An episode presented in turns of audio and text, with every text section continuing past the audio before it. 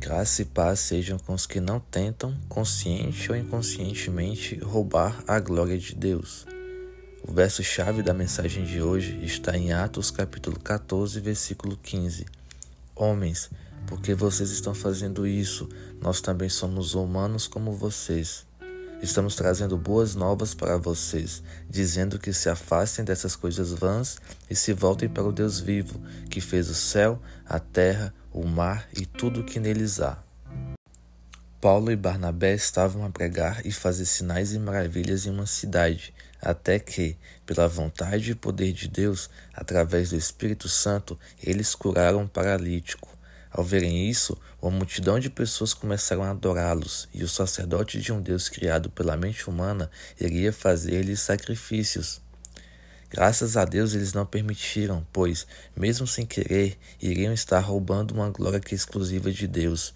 Deus disse por meio do profeta Isaías: Eu sou o Senhor, este é o meu nome. Não darei a outro a minha glória, nem a imagens o meu louvor. Isaías 42, 8.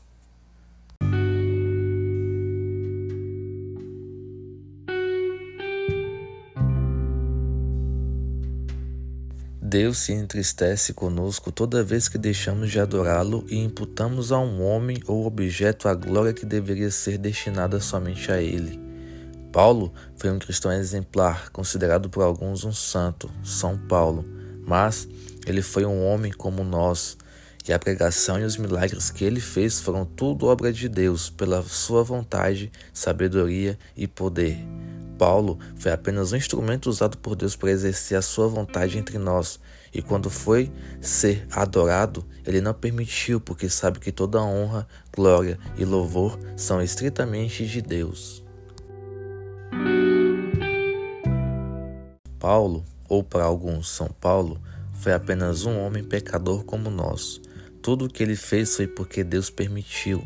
Ele nem ninguém merece honra, mérito, glória e louvor, senão somente um que é Deus.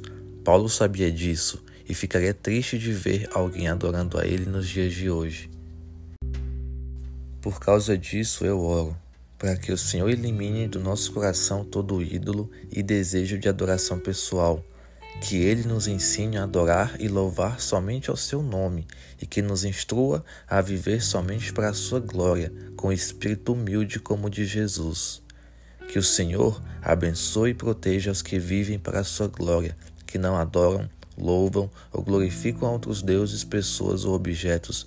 Que as mãos do Onipotente estejam sobre vocês, os livrando e os fortalecendo todos os dias. Em nome de Jesus. Amém